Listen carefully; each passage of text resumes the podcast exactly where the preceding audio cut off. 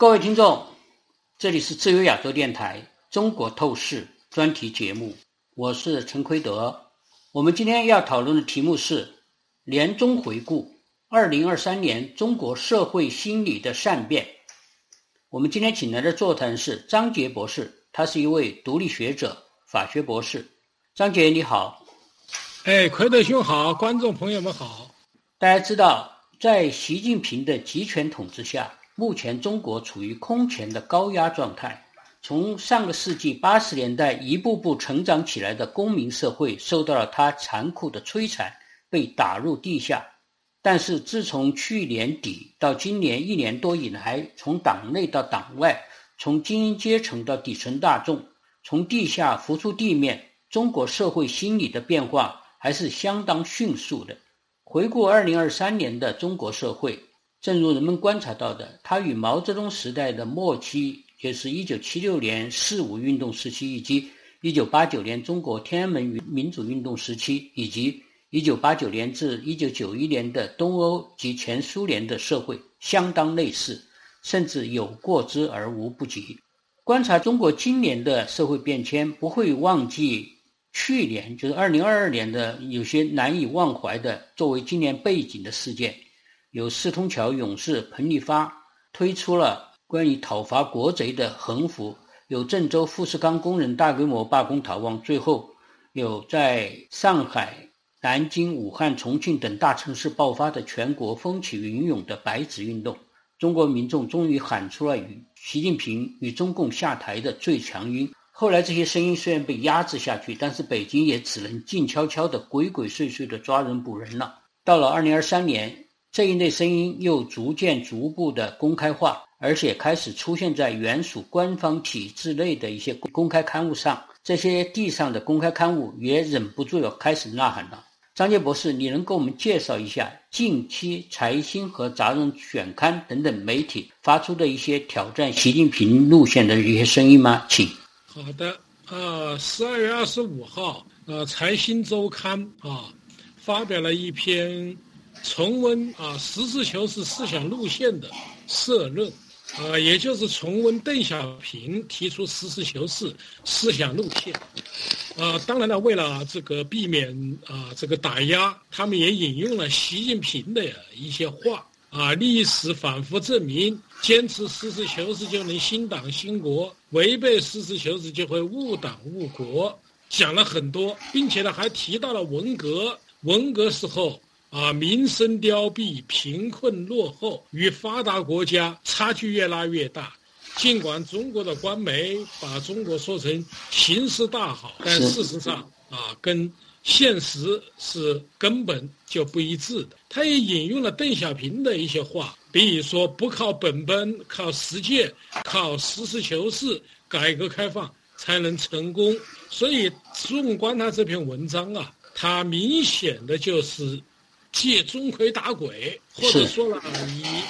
子之矛攻子子之盾，严格的说就是表现了啊党内的一些改革派啊想挽救这个危局，感觉到中国啊正向一步步走向这种衰退，呃走走向民变，所以他们希望呢能够发出一种哀鸣。或者说呢，能够唤起一些个党内的改革派，甚至也唤起习近平的这一种良心的发现。呃，但是呢，这个是不可能的，因为习近平上台他是有备而来。其次呢，我们也看到关于财新呐，他们也报道了关于最近甘肃吉石三县地震。啊，这个万间房屋倒塌，十四万人受灾，这显然是一个不大的县。但是呢，大家要知道，二零一九年呢，这个县是脱贫，所以它是很贫困的一个县。它现在脱贫，大家十八号看到地震以后就非常的震惊，原因是这些房子啊，都是一些土房子，用泥土啊盖起来的，这个就是基本上停留在五六十年代。所以说，真是很多人都没想到中国人还这么穷。所以，这个房屋的倒塌也有一些采访，财新的采访叫韩霞家村的村支书啊，他还不是一般人。说二零二零年脱贫的时候啊，他们人均呢是八千多元，疫情三年下来，基本上啊又回到了贫困。所以啊，今日头条就说甘肃省地震，让我们看到了西部的贫困，这是一个真实的中国，所以让很多人很震惊。其次呢，就是杂文选刊，是这个杂文选刊呢，在十二月四日宣布停刊，所以它十二月份的最后一期，呃，有一个漫画啊，这个漫画呢，就是一只大手指向前方，然后做指头刨的人的深渊。其实大家都知道，这就是暗讽习近平要为世界指明方向，结果呢，中国人在他的这种狂妄的宣泄中。一种强烈的民族情绪中坠入深渊，所以这该说这个这个杂杂文选刊呐，可能是最精彩的一期了。现在已经买不到了啊。然后当然有大量的网友都发表评论。这一个呢，杂文嘛，往往就是喜笑怒骂。大家可能看过鲁迅的文章，我们都说成是杂文啊，什么资本主义发手狗啊等等，他这一系列的文章啊，我们说是杂文。其实呢，反映了大家的这么一种心声，呃，所以说呢，在二零二三年啊，中国仍然良知的知识分子，中国普通的民众，经过三年疫情，基本上应该说很大一部分都觉醒，他们也都在抗争，在尽力的阻止这个中共政权，或者说阻止中国。滑向文革更大的深渊，我自己就注意到了。从去年以来，也就是所谓二十大之后，到现在，到今年二零二三年，这整整一年这一段时间，过去的那些中国的那些粉红啊、五毛啊，各种各样的人，很多很活跃，在中共官方把人派出来，用了很多钱，也组织了很多人力。有时候在网络上是一片乌压压的一片的，好像是多得不得了的，就振振有词那那种味道。但是现在这些人，我注意到越来越少，而且过去曾经是五毛的，过去曾经是粉红的，后来有些人变了。尤其是到了今年，尤其是到了白纸运动之后，到了今年以后的很多事件，特别是在所谓的我们待会儿要谈到，包包括什么李克强去世之后，很多人都转向了。我。注意到，甚至包括最著名的几个五毛，是什么叫胡锡进呢？他的口气都和过去相当的，也是相当有所不同了。所以可以看得出来，整个的气氛在改变，整个社会的气气氛和人群的结构等等，都和过去是一个非常大的一个转捩点。我就是李克强之死。本来大家知道，李克强实际上在习近平之下这十年无所作为，被习近平压的。但是李克强他的去世，为什么？激起了这么大的反响，包括在他的家乡，大批的花花海纪念他，有些人是公开的对李克李克强为他鸣冤鸣不平等等，所有这些东西表现了些什么样的一个社会心理？而后来紧接着不久又出现很多事情，不包括上海的万圣节，你看看这些事件，可以说是中国社会的心理是不是开始？从极大极大的恐惧中间，有一些起码是有相当的一批人也无所谓了，像反正躺平了，我也无所谓了，我也不怕你这个扣我钱了。这现在有些人根本就没有工作嘛。这个社会心理的转变，在我看来还是比较明显的，而且是，呃，我观察到很多类似的现象，在你的观察看来。对这个李克强的去世啊，为什么会引起那么多的反响？其实我们在节目中啊，之前也都谈过，嗯，原因就是呃，不同的人从他的身上看到了自己的影子，是知识分子看到了自己为改革开放所做的努力，最终化为灰烬；官员看到了不寒而栗，啊，因为叫群王此寒嘛，呃，其他的老百姓。啊，感到了那个时代正在逐渐的走远，也就是改革开放时代，而一个更加恐怖的文革时代啊正在回归，所以每个人都可以从他们的身上啊看到自己的影子。呃，当然了，中国人他实际上一直也在抗争，啊，通过不同的这种方式对啊，因为毕竟中国百年宪政梦嘛，啊，这个已经有一百多年，大家中国人一直在追求。他这个都是一个心理啊，一个变化。所谓的变化呢，就是啊，都是由啊，先我是不相信你了，你说什么东西我都不信啊，这叫塔西佗陷阱。是你说好的我也不相信，啊，你你建个桥我也认为你是在要害我。所以这样一来，这个社会实际上就没有办法啊，一个缺乏信任的社会实际上是不可能长久的。啊，所以在这种情况下，中共做的第一条就是他让整个社会失去了信任感，啊，这是第一个。第二个呢，就是大家慢慢的就变得无所谓了，就是你说的再多，你做的再多，因为我不屑于你，所以说呢，我对你这些东西啊，呃，我也没什么啊，没什么感觉。所以说，中国呢仍然有各个阶层的人，也都在利用各种各样的方式在抗争，啊，比如说通过这个微博，通过微信，啊，通过各种啊这种，比如说小熊维尼一些这个啊形象，还有在万圣节上的一些装扮，这实际上都是一种非暴力的一种抗争行为。所以中国人呢，他也在利用各种各样的方式在反抗。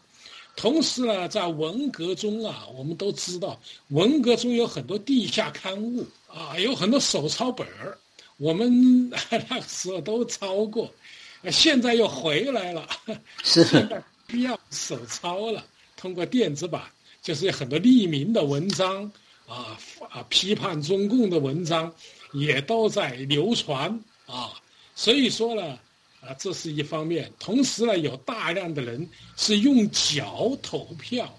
啊，就是说我不跟你玩了，我干脆走了啊。这个对，这个也有很多，据说有几万人润美走线到达美国，当然到东南亚的，到其他的可能更多。所以说啊，习近平时代，实际上中国人也在通过各种各样的方式的抗争。那么。现在其实进入到一个最后的阶段，就是我不怕你了。白纸运动啊，它就是体现了这，就是从我不信任你啊，你说的都是谎话，到我无所谓啊，呃，就这么躺平。第三个，我要抗争，我要维护我的权利，我不怕你了。其实一个王朝就走到了末端。对，其实我们有一个有一个很很好的一个话话题，就叫做垃圾时间，也就是一个政权呐，一旦进入垃圾时间，它后面的无论它怎么折腾，没有用，它最终就是灭亡。那么我们说前苏联的垃圾时间什么时间开始的？它不是那个戈尔巴乔夫改革的时候，实际上是博尔列夫啊时候，博尔列夫执政很长十八年，但是他的后期，嗯嗯，侵略阿富汗，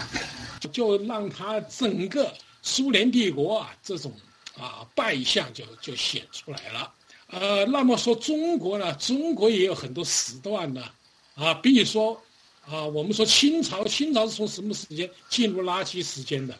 其实是一啊一九零一年，也就是说了这个庚子事变以后，嗯，啊庚子国变啊，这个时候就出现了，大家就看清楚了哦，你清朝是这么一个德行，并且你把支持你的义和团，你把那些大臣都杀掉了，改革派大臣都杀掉了，那谁还跟着你呢？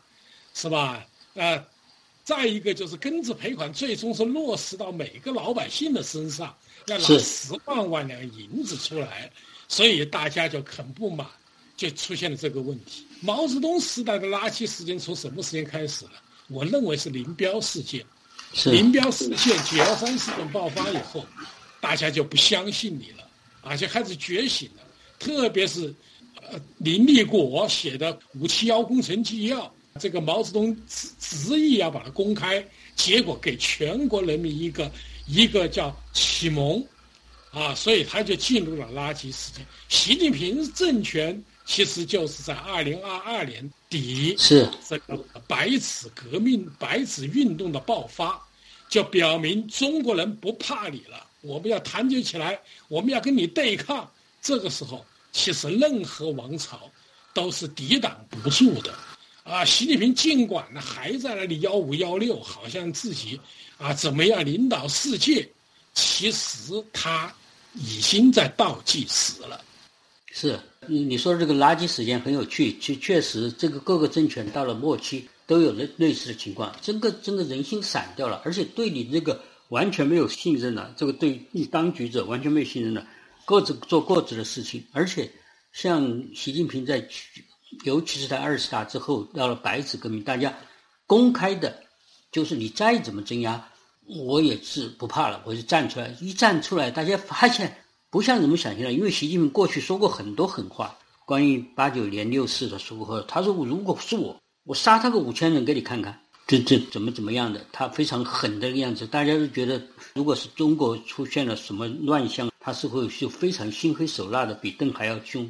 结果到了那个白纸运动刚刚冒起来没有多久，迅速的就把他的这个清零政策就给取消掉了，就改掉了。实际上他知道这个东西是不得了的事情。你如果是说你要去抗拒，而且你根本就还没有像邓小平那样完全掌握了军队，而且邓时代的那个时候，就他开出还积累了些政绩，积累了些老百姓还吃饱了饭了，或者总总的来说比过去有所不同。但是后来。这个社会再要向那个外部世界靠拢，要进入正常社会，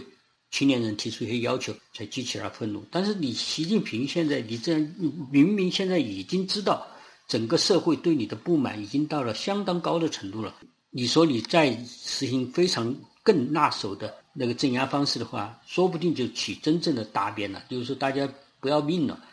跟你拼了，这个那这种状况不是不可能的事情。所以说他也是可能直觉还是体会到这一点，他为什么这么快就放手了？所以说他某种意义上也是个孬种。实际上你可以看得出来，好几次重大的事件，不管是内政外交上，他还还是怼不过，就是最后都要认怂。好几件事件，所以我们也可以看到这种情况。所以这是公开的已经表达的情况。我们说的，实际上地下的公民社会，尤其在这种共产党国家，就是你们刚才说到，就是像清朝的。垃圾时间，它还有一些缓冲的地方，例如像上海、租界那些地方，还有梁启超他们的报纸，还有还有各种各样的嗯报纸，你管不着那些地方去造成舆论的。共产社会就是它是一根筋插到底的，就是没有任何空间，所以它基本上过去只能存在地下。但是这个地下活动，我刚才说了，就是二零二三年一个重大标志之一，就是逐渐逐渐的一点一点的冒出地面来了。但是地下的东西还存在。我最近读了这个美国的著名的这个资深记者张燕，他观察到的就是，他到中国大陆长期住住这儿，到处和人谈，他会中文也会讲，所以他注意到了中国的地下社会其实还是公民社会，地下还是相当的活跃的。不管是地下刊物、地下电影、地下出版商制作的 PDF 电子邮件等等各种各样的现在的电子产品。通过各种方式散发，而且它也可以了很多各个阶层的动向，和我们想象的是其实是差不多的。虽然外部世界根本看不到这些东西，但是他们在这个圈子底下流通，这个大家以后注意去看，也是相当相当可观的、相当深入的一些行动。这些行动将来有朝一日，它会突然冒出水面的时候，大家会大吃一惊。这就是所谓的黑天鹅，一个个的飞出来。都有可能出现这种情况，包括民间刊物，包括民间的电影，包括民间的团体。他仔细的讲了他们怎么出版一本半月刊，怎么弄的。这些学者，各地学者做出的那些他们的研究和他们写的东西、写的文章，怎么样在这个地下流动的，等等等等，这我们就不仔细讲了。总之，地下社会也同时还是存在，并没有死，并没有被习近平压死。当然，普遍的心理是等待，等待这个黑天鹅的到来。他说：“你在中国，你不能公开做任何事情，但是我们仍然在底下工作，并且在等待。我们有时间，他们没有。他们每个人都现在几乎是这样相信，尤其是知识界的人，说习近平是没有他的时间的，他的时间也就是这两三年、三五年最多了。所以这个事情是非常重要的。这个事情和苏联东欧的后期有一点类似的地方，就是说，除了地下社会有些做地下的那些埋头苦干的人以外，还有一些就是权辱心态玩世不恭的一些人，就开始嘲讽，有冷幽默社会的兴起。所以说，西方的谚语经常说的“专制制造冷嘲”，中国现在是个冷嘲热讽的话语，就遍及整个的网络，遍及社会。正像中国古人说的。军事民如草芥，民视君如寇仇，这个是习近平亲自制造了一个冷嘲的社会，而且某种意义上，这和前苏联末期的冷幽默的时代是相当相似的。最近看了不少段子，我想你也可能看了更多的有些社会的段子，也可以给大家分享一点，然后我们来看看这个东西它最后发酵以后会产生一些什么社会后果。请，嗯，对呀，这个 段子很多啊，是。我盛产段子啊，这个比如说啊，我们说那个韭菜，韭菜是个段子，是就说了老百姓啊，就像韭菜一样的割韭菜，啊，最终是割了一茬又一茬，啊，还有说是人矿，嗯，呃呃，对不对？就说把人当成啊一种矿物，呃，其实你只是资源，不断的消耗，啊，对。还有的，就说你这个，比如说，就是把那个习近平的强军语录，这个说作风优良、能打硬仗，两个狗，啊，这个他调侃两个狗，两个野狗追松鼠，这是那个效果啊。还有的呢，就说了这个啊，就是不服不行，你必须要服，啊，然后呢，也说了这个啊，这个。啊，说中国目前这个，比如说失业呀与毕业呀，啊，还有把那个在上海不是孔乙己吗？那个，啊，在那个万圣节进行是啊，那调侃，说包子啊，什么这个呃威小熊维尼呀啊等等吧，就还很多了，包括这个除夕。啊，今年除夕不是不放假吗？是，就带来一个问题，什么叫除夕呢？就除夕嘛，除夕，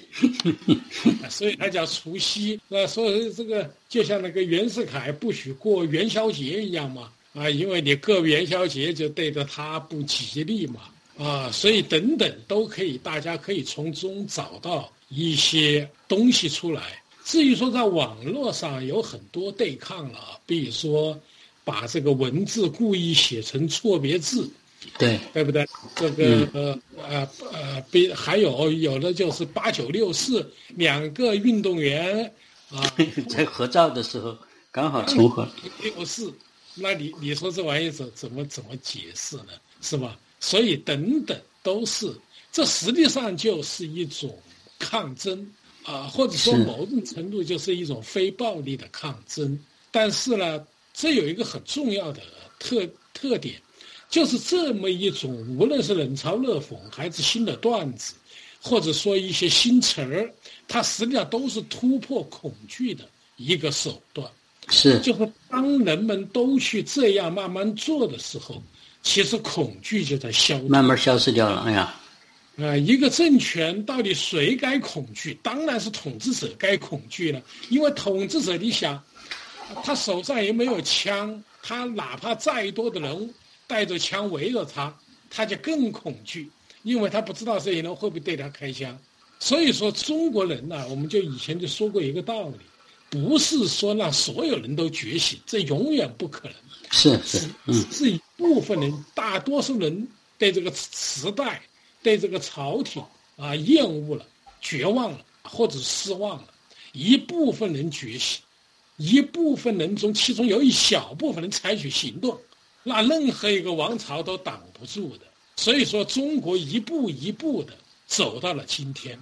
是是，我想这些东西，这些社会的上的幽默的段子、新词儿，创造的各种各样的令人发笑的，但是也令人思索这些东西，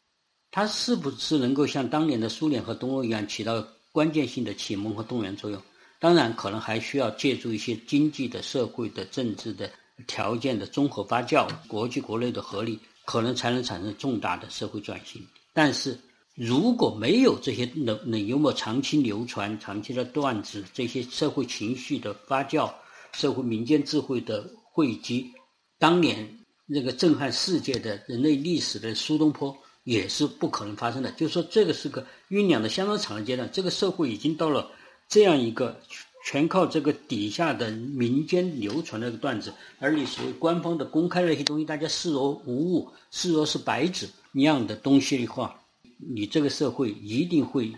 转型成为另外一类跟这个半子相匹配的另外一类社会，而不是你这个宣传国官方的正统宣传、公开的报纸刊物那些东西，那些东西，例如现在中国的这个中央的广播啊、电视台啊，这个东西，起码在知识界我。据我所知是几乎没有人理了，看的人非常非常之少，所以这就涉及到了一个这个这个社会的基本的中国现在的社会状况，也不是说中国人自己才知道，实际上其他国家的社会也异常关切，因为中国毕竟太大，关系太多，所以其他国家的人们也在仔细的关注中国的这目前的政政治发展、社会的发展情况情，所以最近那个美国的智库卡托研究所。Cato Institute 和那个加拿大的菲沙研究所，他们在十二月十九号发布了二零二三年人类的自由指数，就提到了中国。他一一共调查了有一百六十五个司法管辖区，就包括国家和其他地区啊等等，一百六十五个。他讲的是所谓的自由个人和经济自由指标做评比的，包括很多了，包括法治、保障与安全、移动。就是迁移，就是宗教、集会自由、公民自由、言论和资讯自由、人际关系、政府规模、法律制度、财产权、健全的货币、国际从事贸易自由度等等等等这些东西，综合的来评估的话，